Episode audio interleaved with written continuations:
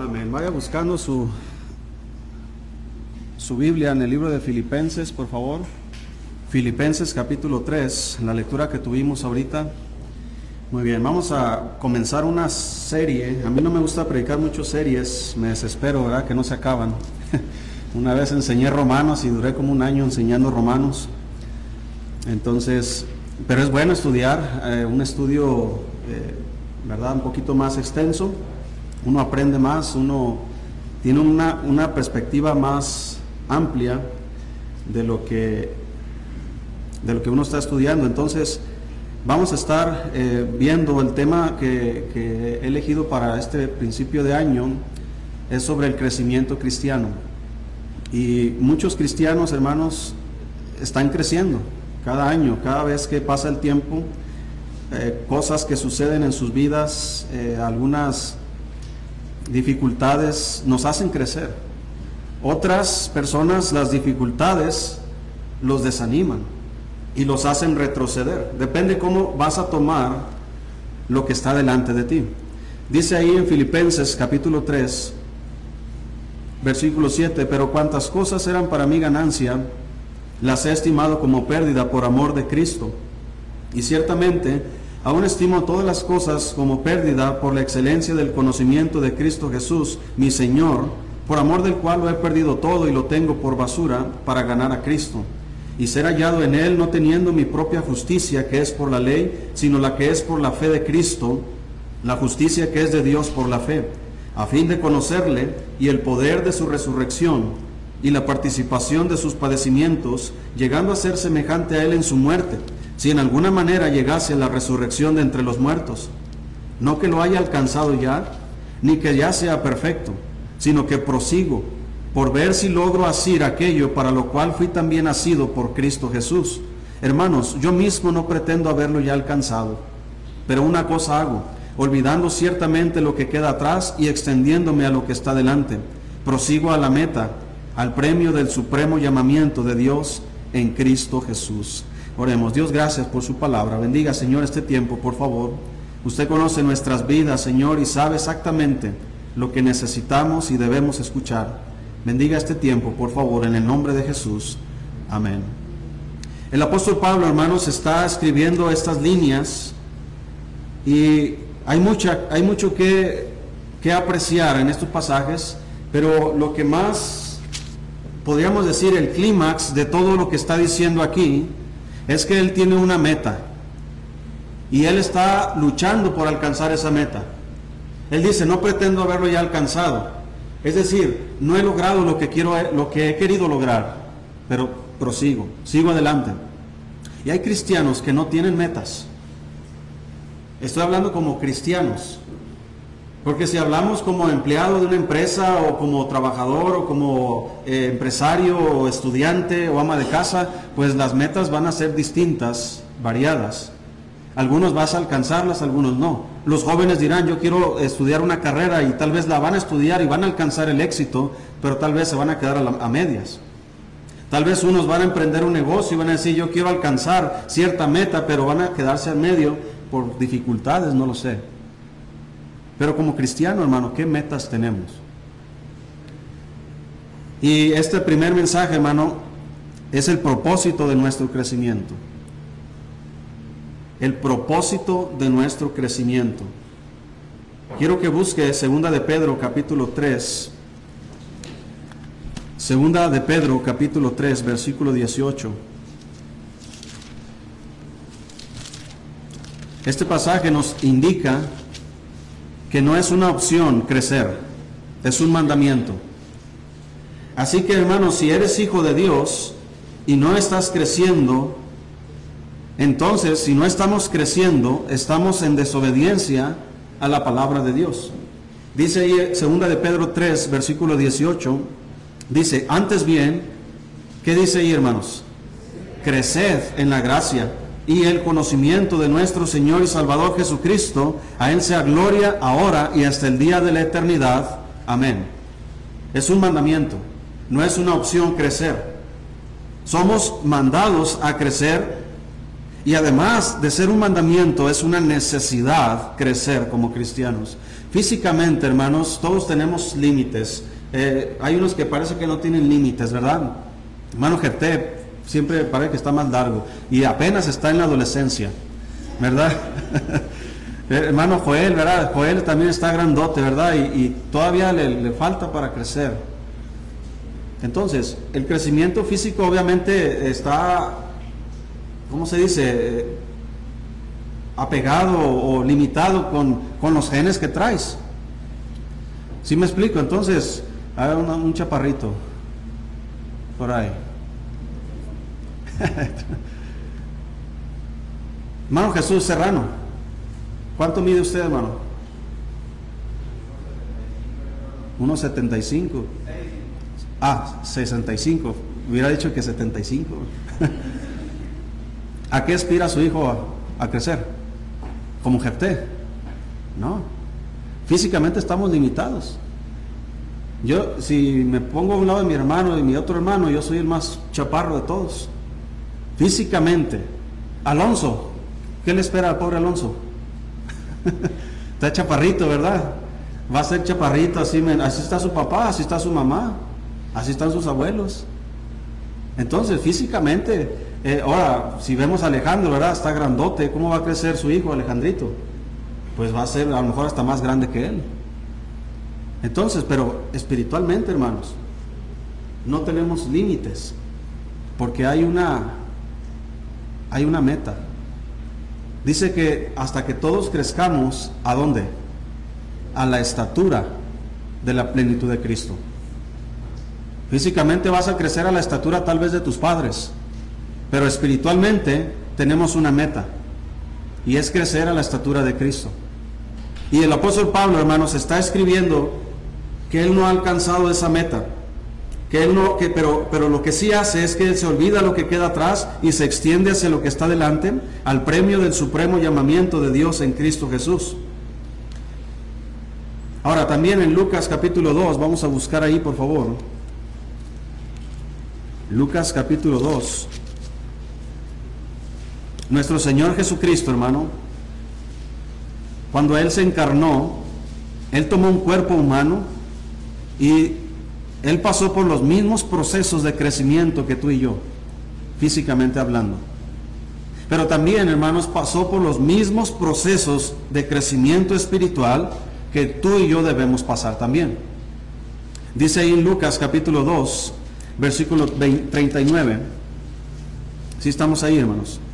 Versículo 39 dice la Biblia, después de haber cumplido con todo lo prescrito en la ley del Señor, volvieron a Galilea, a su ciudad de Nazaret. Y el niño crecía y se fortalecía y se llenaba de sabiduría y la gracia de Dios era sobre él. Versículo 40. Versículo 52 dice, y Jesús crecía en sabiduría y en estatura y en gracia para con Dios y los hombres. Para el Señor Jesús, hermanos, era necesario crecer. Si Él siendo Dios, al hacerse hombre, necesitó crecer, hermano, ¿cuánto más nosotros? Nosotros también necesitamos crecer en estatura, a la estatura de Él, a la estatura de la plenitud de Cristo. Nosotros también necesitamos crecer en sabiduría, de la sabiduría que viene de lo alto del Padre de las Luces nosotros también necesitamos crecer en gracia para con Dios y para con los hombres. Así como Noé halló gracia delante de Dios en medio de una sociedad corrupta, él halló gracia delante de Dios. Hizo la diferencia cuando nadie quería buscar a Dios. Nosotros también necesitamos fortalecernos en el Señor, necesitamos ser más fuertes y poderosos y ponernos toda la armadura de Dios, porque el diablo, hermanos, nuestro adversario, sigue. Mire lo que dice Primera de Crónicas, capítulo 11. Búsquelo, por favor. Primera de Crónicas, capítulo 11.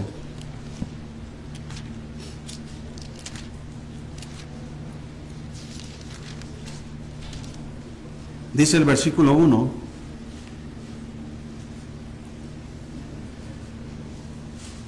El rey David, hermanos, antes de ser coronado, ya había sido ungido como rey por Samuel. Pero en lugar de tomar el trono, tuvo que huir, porque Saúl lo quería matar. Aproximadamente algunos 10 años él estuvo huyendo, poco más de 10 años huyendo, hermanos, solo. Dejó a su esposa ahí en la ciudad y él huyó, escondiéndose en cuevas, a veces eh, entre las ciudades. Una vez, inclusive él mismo fingió ser un loco para que en el pueblo donde estaba no lo mataran. Pero una vez que, pasó todo eso, hermano, todo ese proceso de sufrimiento, de estar siendo perseguido con amenazas de muerte, llegó el tiempo en que Dios lo puso en el trono. Y dice en el versículo 1, Primera de Crónicas 11, versículo 1, entonces todo Israel se juntó a David en Hebrón diciendo, He aquí nosotros somos tu hueso y tu carne. También antes de ahora, mientras Saúl reinaba, tú eras quien sacaba la guerra a Israel y lo volvía a traer. También Jehová tu Dios te ha dicho, tú apacentarás a mi pueblo Israel y tú serás príncipe sobre Israel mi pueblo. Y vinieron todos los ancianos de Israel al rey en Hebrón, y David hizo con ellos pacto delante de Jehová, y ungieron a David por rey sobre Israel, conforme a la palabra de Jehová por medio de Samuel. Entonces se fue David con todo Israel a Jerusalén, la cual es Jebús, y los jebuseos habitaban en aquella tierra. Y los moradores de Jebús dijeron a David, no entrarás acá. Mas David tomó la fortaleza de Sión, que es la ciudad de David. Y David había dicho, el primero que derrote a los jebuseos será cabeza y jefe. Entonces Joab, hijo de Sarbia, subió al primero y fue hecho jefe. Y David habitó en la fortaleza y por eso lo llamaron la ciudad de David. Y edificó la ciudad alrededor desde Milo hasta el muro. Y Joab reparó el resto de la ciudad. Y David iba adelantando y creciendo. Y Jehová de los ejércitos estaba con él. Él está comenzando su reino. Él necesita crecer. ¿Qué estás comenzando tú? Mire, tal vez estás comenzando una familia, un negocio, algo estás emprendiendo, pero sin duda todos estamos comenzando un año nuevo. Todos estamos aquí. ¿Cuándo nos va a tocar, eh, qué tanto de este año nos va a tocar estar aquí? No lo sabemos. Hay que ser realistas y conscientes de eso. ¿Sí? No podemos decir, mañana iremos y traficaremos y ganaremos cuando no sabemos ni siquiera qué será el día de mañana. Pero sea lo que sea, ya estamos aquí. Estamos enfrentando el futuro. Estamos enfrentando, hermanos, un nuevo año. ¿Ya tiene una meta? El problema que yo encuentro, hermano, que muchos cristianos no crecen porque no tienen metas. No tienen el por qué crecer. ¿Por qué tengo que crecer? Debería ser algo natural para un cristiano crecer. Pero necesitamos, hermano, tener un propósito o ver cuál es el propósito de nuestro crecimiento. Primera de Corintios 15, búsquelo por favor.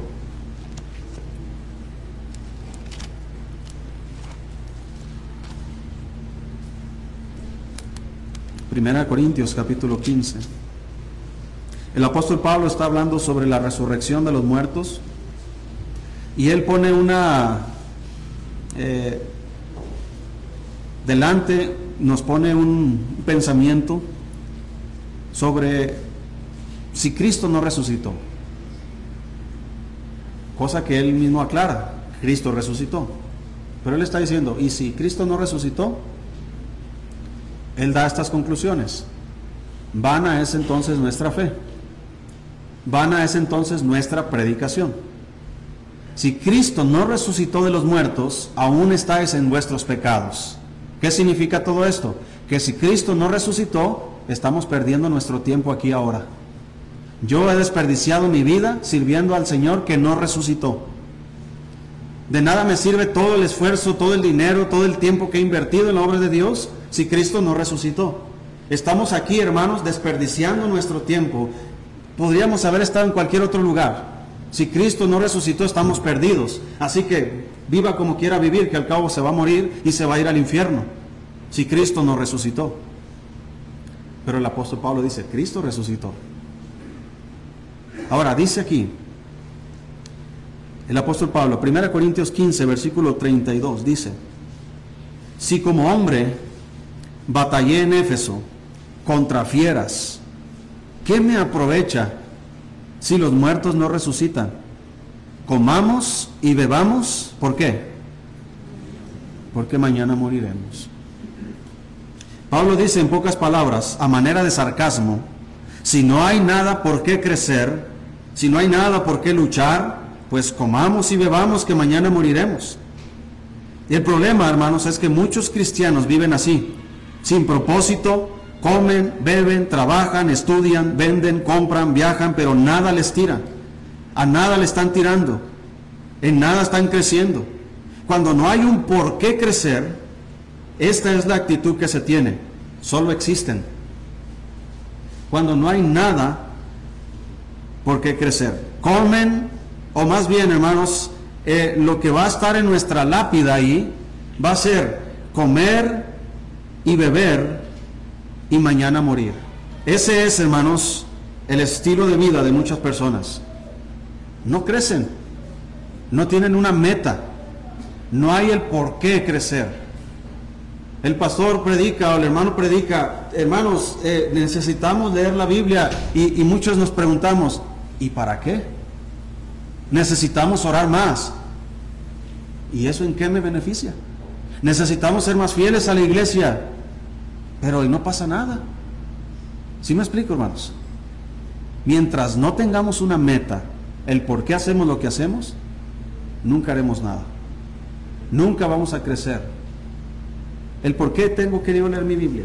Hermanos, ¿cuánto gana usted abriendo la Biblia en su casa? ¿Cuánto gana usted? La Biblia dice que la palabra de Dios es más preciosa que el oro. Pero le dedicamos más tiempo a buscar oro que a leer la Biblia. Porque si tenemos metas allá en el trabajo. La primera meta, si no voy, me corren. Y si voy, pues voy a ganar un sueldo. Y si mejoro y crezco en mi trabajo, ¿qué sucede en tu trabajo, hermanos? Pues te va mejor. Puedes ascender de puesto. Y si asciendes de puesto, puedes que tener un mejor salario, mejores prestaciones. No lo sé. Yo siempre pienso en los que recogen la basura, ¿verdad? A veces hasta las 5 de la mañana pasan recogiendo la basura. Yo me pregunto qué pensará el que anda caminando, agarrando los tambos y echándolo al carro. ¿Y qué pensará el que va manejando el camión? ¿Qué le gustaría ser usted? A mí me gustaría ser el que maneja el camión, con el calientito ahí prendido, ¿verdad? Mientras los otros están ahí juntando los botes, llenándose de basura, el olor, todo, soportar todo eso ahí. ¿Qué, piensa usted, hermano, de su propia vida? ¿Qué ha logrado como cristiano. Una cosa debemos hacer y es de proseguir al blanco. Nuestro crecimiento, hermanos, depende en gran parte de la meta que tenemos por delante. Cuando Pablo habla, hermanos, de alcanzar el premio del supremo llamamiento, manifiesta el anhelo dominante de su vida, que es el de conocer a Cristo. Por eso la Biblia nos dice, antes bien creced en la gracia y en el conocimiento de Cristo Jesús. ¿Cuántos conoces a Jesús? ¿Qué tanto conoces de Dios? Hay cristianos y me sorprende, hermano, que este pensamiento venga de cristianos que dicen que no necesitamos tanto la Biblia. Más específicamente dicen, no necesitamos doctrina. Dios nos ama. Ok, tú amas a tus hijos, entonces tus hijos no necesitan tus consejos. Tus hijos no necesitan tus regaños. Tus hijos no necesitan tu disciplina. Tus hijos nada más necesitan tu amor. ¿Estoy en lo correcto? ¿Verdad que no? Tus hijos necesitan tu amor. Y la Biblia dice que el que ama a sus hijos desde temprano, ¿qué hace? Los corrige y no está hablando de las 5 de la mañana. Está hablando que desde las tempranas edades, un niño, porque sus padres le aman, le corrigen, le hablan, le instruyen, le enseñan, le aconsejan, le dirigen, le castigan, porque aman a sus hijos. Y tu hijo no va a crecer de una manera correcta, hablando como un hombre, como una mujer, un ciudadano. Si ha visto a los niños, hermano, que no tienen, que decimos, ¿verdad? Andan como burros sin mecate. Si los ha visto? Niños que golpean a sus padres, que le gritan a sus padres, que patalean, que quieren lo que ellos quieren nada más, y si no lo logran, ellos van a, llorar y a patalear hasta que lo logren. Si ha visto niños así? Son niños que los aman mucho. Los aman tanto que no les enseñan, no les instruyen, no les aconsejan. Y esos niños crecen como cholos, malvivientes, ladrones, drogadictos, asesinos, ¿Sí ha visto esos tipos de muchachos allá afuera que no tienen respeto a la autoridad? Y luego esos tipos de hombres, cholos, jóvenes, llegan con una familia a conquistar a una muchacha y ni siquiera respeta a los padres. Y lo peor de todo es que las muchachas prefieren ese tipo de hombres en la actualidad. Crecieron torcidos. Entonces hay cristianos, hermano, que están creciendo torcidos. Porque piensan que no necesitan la disciplina de Dios, no necesitan el consejo de Dios, no necesitan los mandamientos de Dios. Porque Dios me ama, o sea, yo puedo vivir. Estamos, y usan esta excusa, estamos en el periodo de la gracia. A un pastor le dijeron, eh, amigo mío que, que estaba considerando tomar una iglesia, y esa iglesia es tan liberal, hermanos, que hicieron una fiesta con alcohol los líderes de la iglesia tomando alcohol, bailando, festejando a alguien de ahí de la congregación. El pastor le dijo, oye, ¿y qué pasó con esto? Están tratando de, buscando de pastorear la iglesia. dice, yo no estoy de acuerdo con eso. Y la respuesta más absurda que usted va a escuchar es, es que usted no comprende la gracia de Dios. Realmente quien no comprende la gracia de Dios son ellos. Porque la gracia de Dios, hermano, no nos es dada para que vivamos en libertinaje. La gracia de Dios nos enseña, hermanos, que vivamos en este mundo sobria, justa y piadosamente. Eso es la gracia de Dios. Pero no crecemos. El supremo llamamiento para ti es cumplir con la voluntad de Dios para tu vida. ¿Sabes cuál es la voluntad de Dios para tu vida? Si no la sabes, es la razón por la que no tienes motivación para crecer. No tienes el ánimo ni la voluntad para crecer. Es por eso que vivimos vidas mediocres espiritualmente. Comer y beber y mañana morir es el lema de nuestras vidas. Solamente andamos divagando como cristianos, porque no hay una meta para crecer. Cuando sabes la voluntad de Dios para tu vida, cuando sabes para qué fuiste creado, para qué fuiste salvado y para qué fuiste llamado, entonces nace en ti un fuego que te consume y con nada se puede apagar hasta que hayas cumplido con la voluntad de Dios. El crecimiento espiritual, hermanos, no se mide de la misma manera como se mide en el mundo material y carnal. No es cuánto éxito has alcanzado en el mundo de los negocios, cuánto dinero ganas, cuánto has estudiado, cuánta fama y prestigio tienes, cuántos bienes y riquezas has alcanzado. Si quieres medir tu crecimiento como cristiano, debes hacerte esta pregunta. ¿Estoy cumpliendo la voluntad de Dios para mi vida? Depende de la respuesta, es donde tú puedes ver si estás creciendo o no estás creciendo. Debemos ser hombres de fe, de un propósito santo y único de seguir a Dios. Que la pasión de tu alma y el deseo de tu corazón sea cumplir con la voluntad de Dios. E, ese es el blanco, hermanos, que debemos seguir. Todo lo demás es basura. Entonces, Dios dice la Biblia que fuimos creados en Cristo Jesús para buenas obras, somos hechura suya. Fuimos creados tan especial que no hay dos como tú. Y todo lo que Dios ha diseñado para tu vida, nadie más lo puede hacer. Eres hechura de Dios. Eres especial de Dios. Eres algo, eres una pieza si podríamos decirlo así, eres una pieza en la obra de Dios que si no cumple su función, esa parte de la obra de Dios no se realiza. No es tan bien pensar, es que si no lo hago yo, lo van a hacer otros. Es que si, no, hermanos, si no haces tú lo que te toca hacer a ti, nadie más hará lo que tú debiste haber hecho. Si nos vamos a cosas más directas y más simples, tu ausencia en la vida de tus hijos no lo suple nadie más. Si tú como padre no pasas tiempo con tus hijos, nadie más los va a pasar. Si tú como madre no, no estás, eh, o como matrimonio, no están pasando tiempo como matrimonio, nadie más. Y si llegara a pasar,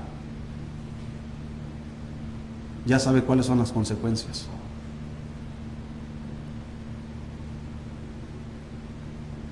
El típico hombre que piensa que proveer al hogar es su responsabilidad principal se está equivocando.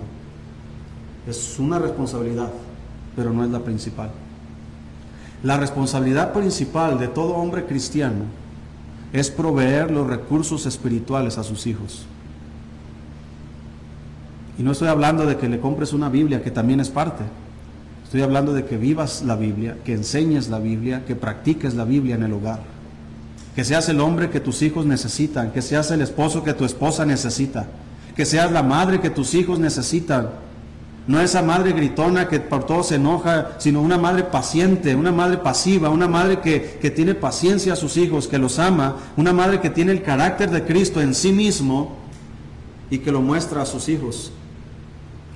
¿Se ha preguntado por qué muchas veces los hombres no quieren llegar a casa?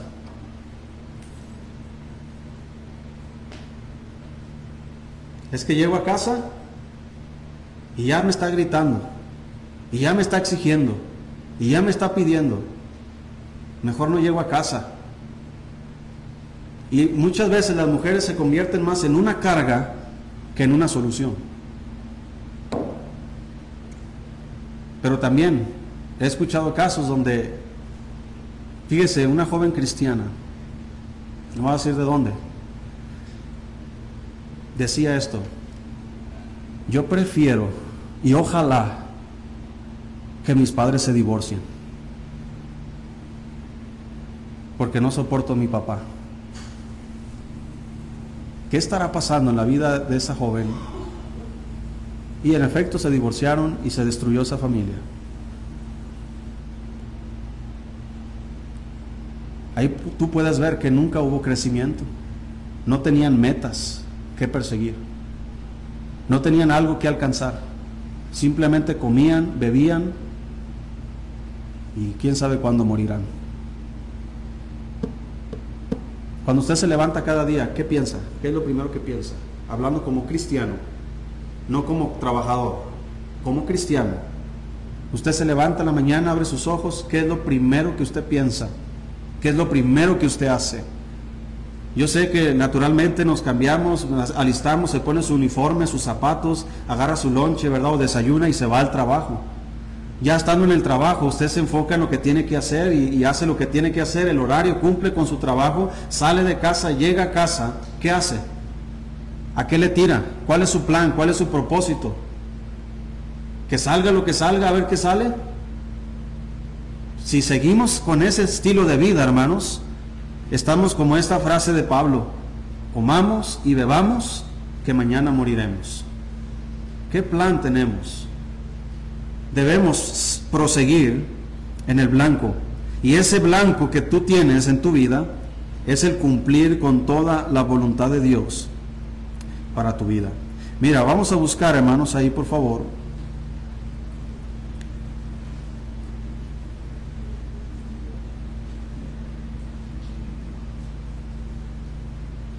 El libro de Isaías,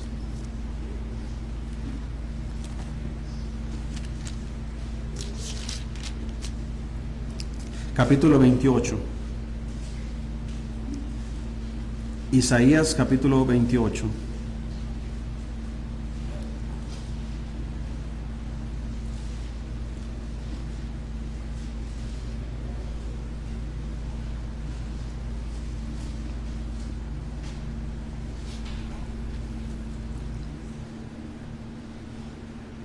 ¿Dónde crees tú, hermano, que vas a encontrar la voluntad de Dios? A veces pensamos que la voluntad de Dios es algo inalcanzable. Yo pensaba, por ejemplo, cuando me iba a casar o cuando estaba buscando una joven, porque cuando uno está en esa etapa de la vida, eh, soltero, y uno piensa, me gustaría casarme, ok, tienes a disposición muchas muchachas, pero ¿cuántas de esas muchachas te corresponde? Una sola. Así que vale más que elijamos bien. Y esa era mi preocupación, Señor. A veces decía que no me toque la chimuela que está ahí. Había una señorita en el Instituto Bíblico, eh, no voy a describir la verdad, pero yo decía, Señor, por favor, que no sea ella. por favor, Señor. Y yo tenía miedo porque decía, y si es la voluntad de Dios, pues ni modo, me voy a tener que, que aguantar. Y pensamos que la voluntad de Dios funciona de esa manera y no, hermanos. No es así. Pero a veces teníamos miedo. Eh, leí un libro donde una, la hija de un pastor, el pastor está escribiendo el testimonio de su hija y dice que su hija, cuando iba a los campamentos de, jóvenes, les predicaban y les decían, si Dios te llama a ir a África a vivir en una choza y comer monos, tienes que cumplir la voluntad de Dios. Y ella estaba asustada de que Dios la llamara a África a vivir en una choza y comer monos. Estaba angustiada, ojalá que Dios, ¿por qué? Porque si esa es la voluntad de Dios, la Biblia nos manda que debemos obedecer la voluntad de Dios. Pero más que asustarnos, la voluntad de Dios debería animarnos. Entonces, esa no es la forma correcta de decirle a los jóvenes, si Dios te llama, más bien es, si Dios te llama, Él sabe lo que va a hacer con tu vida. Y si tú no obedeces el llamamiento, tú vas a rendir cuentas a Dios por eso y punto. ¿A dónde te va a mandar? Yo no sé. Hermano Irving, yo no sé qué va a hacer de su vida. Él está en la posición que yo estaba antes. Todo el mundo me decía, ¿y ese pobre qué va a hacer? ¿Qué va a lograr ese pobre? Ni siquiera habla. Ni siquiera dice nada y, estaba aprendiendo trompeta. Y mire ese pobre flaco, ¿cómo le va a sacar sonido a esa trompeta? Puras críticas. Pero Dios sí sabía lo que yo iba a hacer. Yo ni sabía que iba a estar en esa iglesia, pero Dios ya lo sabía. Entonces cuando uno obedece a Dios, uno va a cumplir la voluntad de Dios. Y la voluntad de Dios es agradable y es perfecta. Había hombres más robustos que yo y ni siquiera le podían sacar sonido a la trompeta. Porque no se trata, hermano, de, que tengas hablando la trompeta. Ahora, hermano Alejandro puede decir, no, yo le puedo sacar un sonidazo. No, se va a ahogar y se va, un infarto le va a dar ahí. Y yo tan flaquito así, le saco sonido, no soy experto, pero a veces pensamos, hermano, más que espiritualmente, carnalmente. Más que viendo las posibilidades en Dios, vemos nuestras propias limitaciones. Y decimos, no se puede, no lo haré. Y en lugar de marcarnos una meta, decimos, no hago nada. Que al cabo no puedo. Y si no lo hago, ¿quién lo va a notar? Pues déjame decirte que si no te esfuerzas como cristiano, tus hijos lo van a notar. Tu esposa lo va a notar. Tu esposo lo va a notar. Si no te esfuerzas como cristiano, si no creces, los demás lo van a notar. Porque alguien que no crece y se estanca, hermano, como el agua, se echa a perder. Dice Isaías 28, ¿cómo cree usted, hermano, que vamos a conocer la voluntad de Dios? Ese debería ser el propósito de nuestro crecimiento. Si no sabes cuál es la voluntad de Dios para tu vida, entonces aprende cómo conocer esa voluntad. Dice Isaías 28, versículo 9. Dice, ¿a quién se enseñará ciencia? ¿O a quién se hará entender sabiduría? Doctrina, perdón. ¿A los destetados? ¿A los arrancados de los pechos? Porque mandamiento tras mandamiento, mandato sobre mandato, renglón tras renglón, línea sobre línea, un poquito allí, otro poquito allá. Porque en lengua de tartamudos y en extraña lengua hablará este pueblo. A los cuales él dijo, este es el reposo, dad reposo al cansado, y este es el refrigerio. Mas no quisieron oír. La palabra pues de Jehová les será mandamiento tras mandamiento, mandato sobre mandato, renglón tras renglón, línea sobre línea, un poquito allí, otro poquito allá, hasta que vayan y caigan de espaldas y sean quebrantados, enlazados y presos. Lo que está diciendo la palabra de Dios es, oye, ¿a quién les vas a enseñar doctrina? ¿A quién le vas a enseñar sabiduría? ¿A un niño recién nacido? No. No va a entender. Ana Valeria no va a entender nada de lo que le expliques. Oye, Ana Valeria, tienes que ayunar. Decía es Ana Valeria, ¿verdad? Sí, porque mi sobrina se llama Ana Lucía. A veces me confundo. Oye, Lucas, este, esta semana toca ayuno. Porque tienes que fortalecerte en el Señor. Lucas, ¿qué va a decir? Nomás va a llorar. Porque es un niño que no ha sido destetado todavía. ¿Sí me explico, hermanos? ¿A quién se le enseñará doctrina? ¿A quién se le enseñará sabiduría? ¿A quién se le va a enseñar, hermanos, ciencia? Porque mandamiento tras mandamiento, hermanos, conocer la voluntad de Dios es ir paso a paso. No esperes comprender todo lo que Dios tiene para tu vida si ni siquiera sabes lo que será el día de mañana. Pero ¿sabes la voluntad de Dios para el día de hoy? ¿Sabes lo que es la voluntad de Dios de lo que tienes que estar haciendo ahora en esta etapa en tu vida? Yo como, como padre, por ejemplo, hermanos, estoy en una etapa donde tengo que instruir a mis hijos. Esa es la voluntad de Dios para mi vida ahora. Un día se van a ir de mi casa y, ya será otra etapa. Será otro tipo de vida, otro estilo de vida, otras prioridades. Tal vez ahorita hermano Beto ya no, no se preocupa por eso porque ya sus hijos ya sacaron la escuela. muchos de ustedes ahorita están en eso. Sus hijos están estudiando la universidad, están sacando una carrera y ustedes están financiando eso. Entonces la voluntad de Dios para su vida es ahí, estar haciendo lo que tienen que estar haciendo. Como cristianos todos sabemos cuáles son las cosas esenciales de la vida cristiana. La lectura de la Biblia, ¿verdad que sí es esencial en la vida cristiana? La oración, el ayuno, el asistir a la iglesia, no dejando de congregarse, dice la Biblia, testificar a otros de Cristo. Conocemos tantas cosas que la Biblia nos dice que debemos hacer como cristiano, pero si no la estamos haciendo, entonces no estamos cumpliendo la voluntad de Dios. Y si no estamos cumpliendo la voluntad de Dios, hermanos, entonces no estamos creciendo. Nos estamos estancando. Todos estamos en algún punto en la vida cristiana, pero todos podemos estar mejor. Todos podemos ir más allá.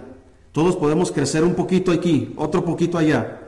Debemos comprender mandamiento tras mandamiento, mandato sobre mandato, renglón tras renglón, línea sobre línea, un poquito aquí, otro poquito allá. La palabra de Dios nos está diciendo, mira, te voy a ampliar todo el panorama y vas a comprender un poquito más de lo que yo quiero para ti y de lo que yo espero de ti. Esto significa que si no tenemos contacto con la palabra de Dios, no vamos a entender la voluntad de Dios. No vamos a comprender. El muchacho que está buscando una pareja para casarse, ¿cómo va a saber cuál es la voluntad de Dios? Necesita la palabra de Dios. ¿Sí me explico? Y para cualquier decisión en la vida, hermano, necesitamos entender la palabra de Dios. No debería ser un problema para los padres cristianos saber cómo disciplinar a sus hijos, porque la palabra de Dios nos dice mandamiento tras mandamiento. ¿Qué es lo que necesitamos hacer? ¿Qué es lo que debemos hacer en relación a la disciplina? Y entre otros temas más. Muchos cristianos, como les dije ahorita, piensan así. No necesitamos doctrina. Es por eso que no toman en serio las traducciones de la Biblia. Ah, cualquier traducción es buena, no, no cualquier traducción es buena.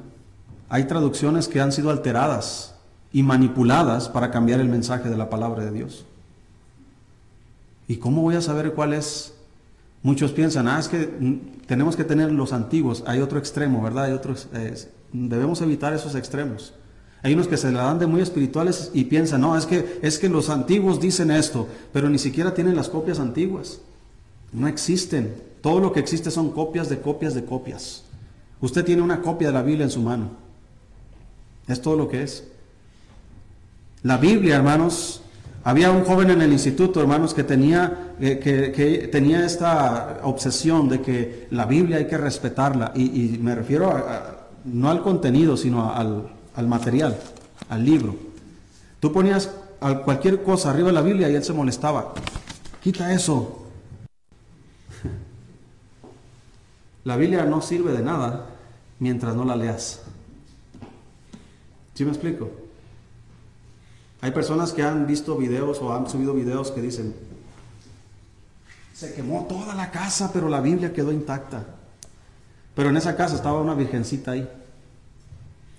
Idolatría. Familias borrachas. Se quemó la casa porque andaban fumando, yo creo. Y nada más porque tenían la Biblia, yo creo, de los 15 años de su hija o no sé. Se quemó todo menos la Biblia. Y dicen, no, mira qué milagro, ¿verdad? La Biblia, hermanos, no, no sirve de nada. Había una hermana aquí en Anagua que me decía que una vez vino una, una profeta que de la Biblia salía aceite y que traían la Biblia y la exhibían, no sé, vinieron aquí en un lugar, traían una Biblia, hermanos, y literalmente que de la Biblia salía aceite. Y yo decía, wow, pues, pues que comerían arriba de la Biblia. Y luego sacó un aceite, mire pastor, me dice, y sacó un frasquito, mire, este es el aceite. ¿Qué piensa usted? Y cuando me dicen eso, agárrate. ¿Qué piensa usted? ¿De qué? Del aceite que sale de la Biblia. Hermana, le ¿qué puede transformar su, su vida? ¿Que usted se embarre ese aceite? ¿O que usted lea la Biblia? Ya agarramos las cosas como amuletos de la buena suerte. Ya sucedió en la Biblia. Los israelitas habían tomado el arca del pacto como si fuera un amuleto de la buena suerte. Inclusive los enemigos decían, no podemos contra ellos porque está el arca de Dios ahí. Pues un día, hermanos, el arca de Dios fue saqueada, fue robada por sus enemigos, porque Dios ya no estaba ahí. Porque no es el arca del pacto, no es el objeto, no es la hoja, es el contenido que hay lo que cambia a las personas. No es aceite, no es una astilla de la cruz de Cristo que va a cambiar tu vida. No es un crucifijo aquí que piensas que estás protegido por la sangre de Cristo. Es la palabra de Dios la que necesitamos. Necesitamos entenderla para saber qué función tengo yo en la vida. ¿Nunca se ha preguntado eso, hermano? ¿Por qué está aquí? Esas son las preguntas que los científicos no se han podido responder. ¿Por qué estamos en este universo? ¿Por qué estamos aquí? Una vez vi un video donde sales, ahí estás tú, y luego hacen el zoom, ¿verdad? Lo van bajando y luego se aparece una ciudad y luego el, continente y luego el planeta Tierra y luego se va, se va yendo más lejos la galaxia y luego otras galaxias y, y eres un polvo comparado con todo el universo. Pero la pregunta es, ¿por qué estás ahí? No eres un accidente. No somos el fruto de la casualidad, somos hechura de Dios. Cuando fuimos concebidos, estábamos en el plan de Dios desde antes de la eternidad, desde antes de la fundación del mundo. Porque la Biblia dice que desde antes de la fundación del mundo Él preparó obras para que anduviésemos en ellas. Pero los cristianos ignoran esas obras porque ignoran la palabra de Dios. Mire, busca ahí por favor el libro de Juan, capítulo 7.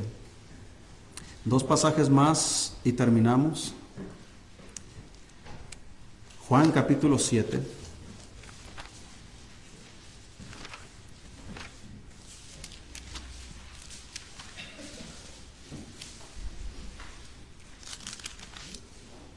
Si estamos ahí, hermanos.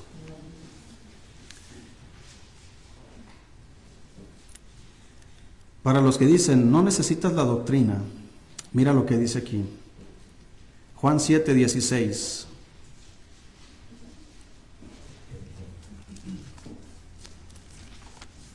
Si estás ahí, hermano.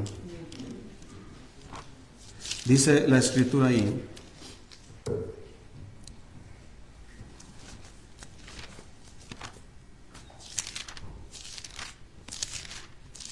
Yo andaba en Lucas.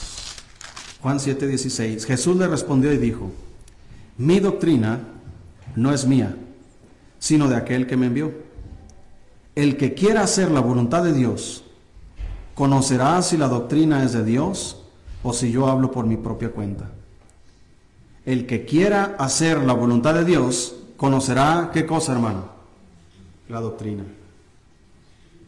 Ah, es que todos somos iguales. Todos creemos en el mismo Dios. Estás equivocado. Alguien que habla así, hermanos, es una persona que no conoce la Biblia. Llega uno tocando puertas, se, encuentra con todo tipo de gente, hermanos. Hay gente que llega y dice, ah, pásele con todo gusto. Y, yo digo, wow, Señor, una puerta abierta, ¿verdad? Y hasta te ofrecen café y todo. Y, y dices, no, estos van a ser unos tremendos cristianos porque me ofrecieron café.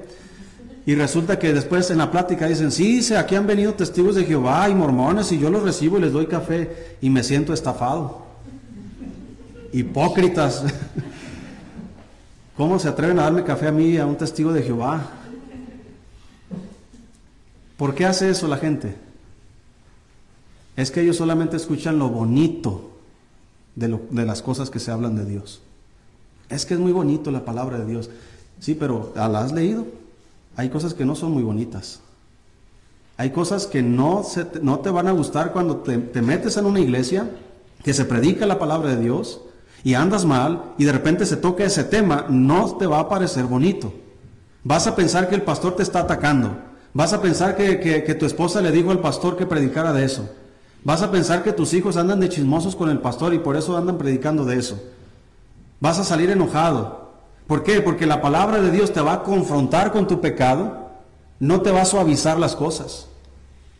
Pero en ese tipo de lugares se suavizan las cosas, se les dice que Dios es amor, Dios es amor y Dios es amor.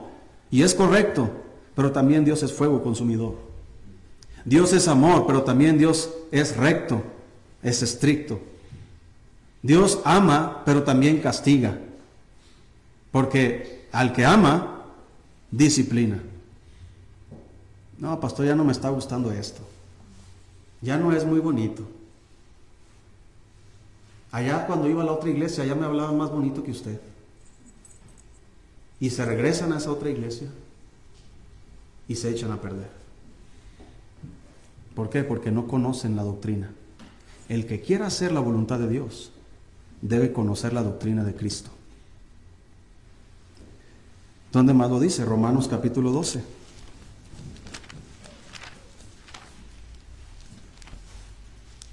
¿Quieres cumplir la voluntad de Dios? Necesitas saber cuál es la voluntad de Dios.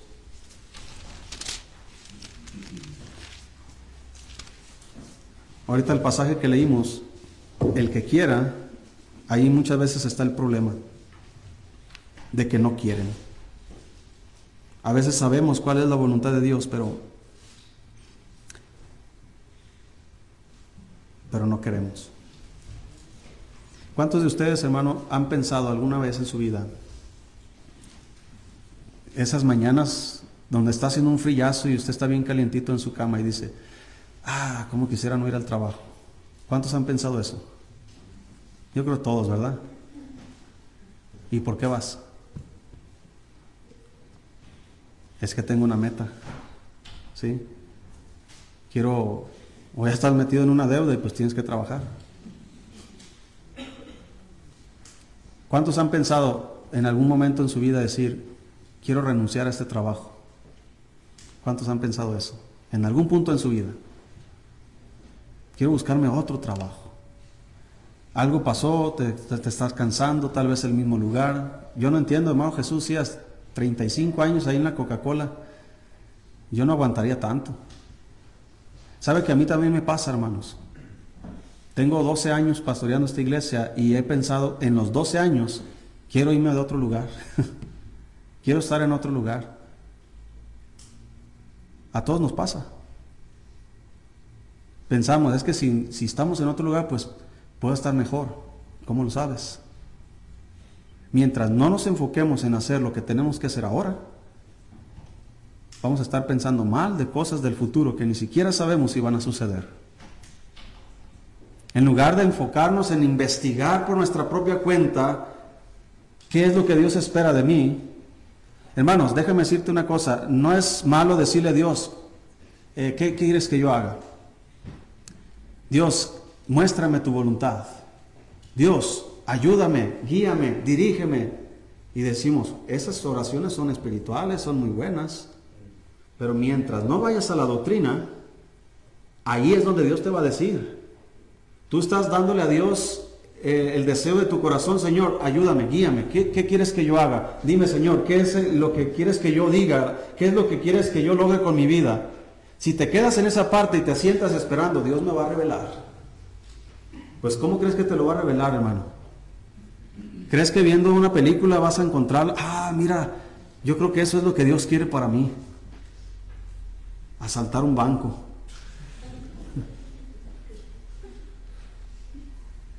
¿Sí me explico, hermanos? ¿Dónde crees tú que Dios te va a responder esa oración? En la palabra de Dios. Vea la Biblia. Mira Romanos 12, versículo 1, versículo 2.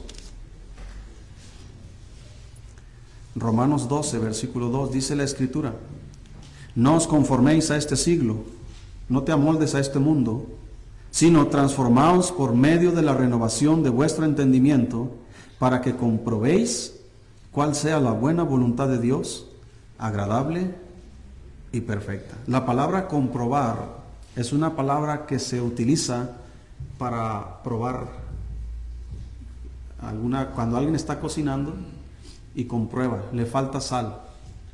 Me pasé de sal. Le falta pimienta. Me pasé de pimienta. ¿Sí me explico? ¿Quieres comprobar la voluntad de Dios? necesitas ir, si podemos decirlo, no solo de pan vivirá el hombre, sino de este pan. Este es el pan de Dios. Este es el alimento de Dios. Entonces, ¿quieres comprobar? Necesitas agarrar un poquito aquí, un poquito allá, mandamiento tras mandamiento, mandato sobre mandato, renglón tras renglón, línea sobre línea, y vas a poder saborear lo que Dios espera de tu vida. Pero mientras la Biblia esté cerrada, es como si tú tienes la cocina cerrada, no pruebas alimento. Y un bebé que no prueba alimento, no crece. Y un cristiano que no prueba este alimento, tampoco crece. Desead como niño recién nacido la leche espiritual no adulterada, para que por ella crezcáis, dice la Biblia. La Biblia te va a dar una meta. Esto es lo que yo quiero que logres, hijo. Ok, Señor, ya lo entendí. Ayúdame a alcanzar ese propósito. Ayúdame a alcanzar. Una vez yo leyendo la Biblia y escuchando predicaciones, yo entendí, Señor, eh, eh, me está llamando. Quiero que me sirvas. Entonces, para mí todo lo demás fue basura. Ya no me importó la educación, ya no quise la carrera que quería, ya no quiero nada con el mundo, he renunciado a todos mis deseos, a todos mis planes, a todo lo que yo había deseado en mi vida y la única meta que yo tengo ahora es servir a Cristo. Y voy a cumplir ese mandamiento, ese mandato, ese renglón que leí, ese poquito que Dios me dio, quiero cumplirlo hasta el último día de mi vida. Esa es la meta para mí. Terminar mi carrera con gozo como el apóstol Pablo. ¿Cómo la voy a terminar? No lo sé, pero la quiero terminar. Esa es mi meta y voy a luchar por ello. Para poder terminar la, meta, para poder terminar mi carrera con gozo, yo necesito ser fiel a Dios, estar firme en mis convicciones, necesito seguir predicando la palabra de Dios, necesito leer la Biblia, necesito ser un hombre de oración, necesito ser fiel y constante, hermanos, en todas las cosas que Dios me pide que haga, sin voltear a otras partes. ¿Por qué? Porque esa es mi meta. No me voy a distraer, voy a seguir esa meta. ¿Cuál es la tuya? Yo sé que no eres un pastor y no tienes la misma meta que yo en esa área, pero ¿cuál es la meta que Dios te ha dado? ¿No lo sabes? Necesitas leer un poquito aquí, un poquito allá, un renglón acá, un mandato acá. El que quiera conocerla, el que quiera hacer la voluntad de Dios, conocerá si la doctrina es de Dios. Cierra tu Biblia, no la leas, y lo único que vas a decir es, comamos y bebamos, que mañana moriremos. Ábrela y lea un poquito aquí, un poquito allá, mandato sobre mandato, mandamiento sobre mandamiento. Y te vas a impresionar de lo que Dios te va a decir.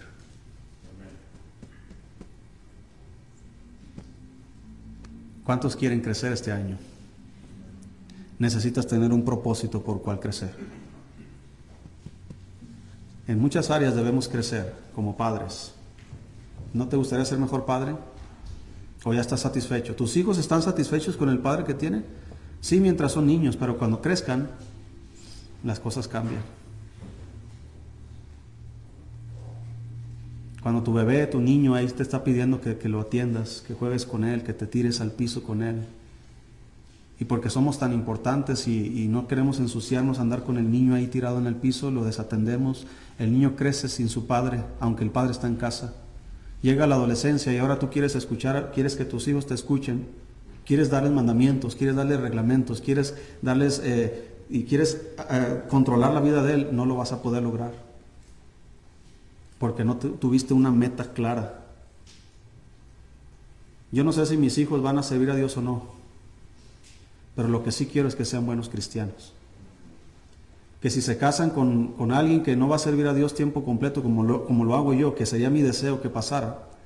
Pero si no, a mí me gustaría ver que mis hijos entraran en este templo si se casan con alguien de este rancho, ¿verdad? Dios quiere que no. y yo sigo pastoreando aquí hasta, hasta el día de mi muerte. A mí me gustaría ver que mis hijos entraran por esas puertas y se sentaran y escucharan y sirvieran como lo hacen ahora. Ya no van a depender de mí, ya van a depender de sus esposos. ¿Cómo cree que me voy a sentir yo como padre y como pastor de repente ver un domingo que no entra mi hija y su familia?